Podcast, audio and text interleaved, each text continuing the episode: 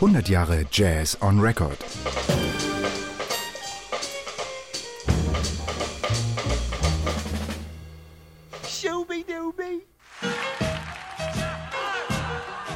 Hello, my name is Geir Lysne. Uh, I'm the chief conductor of NDR Big Band.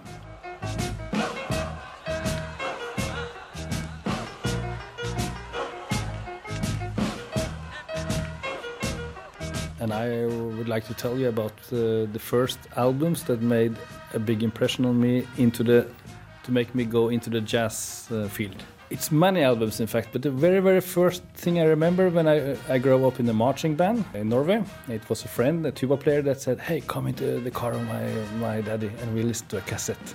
There's some really groovy marching band music, and that was James Last. Great music, absolutely.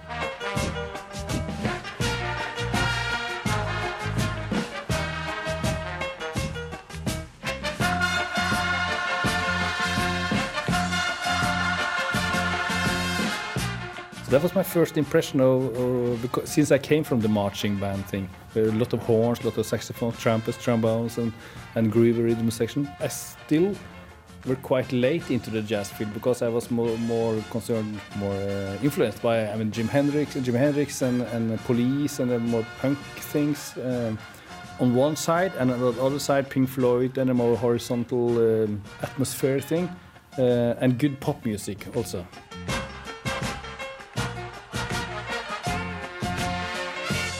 I mean, of course, it can be that something someone is coming with something new. It's still like that when people say, "Hey, you should have listen, you should listen to this thing."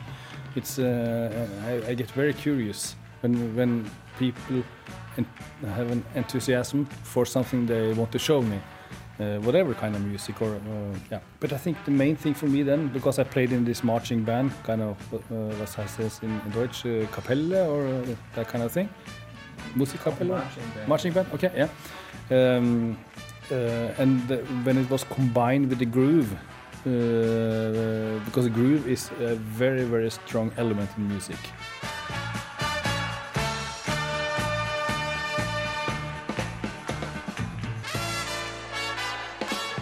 So it made me uh, really happy and wow, this is cool.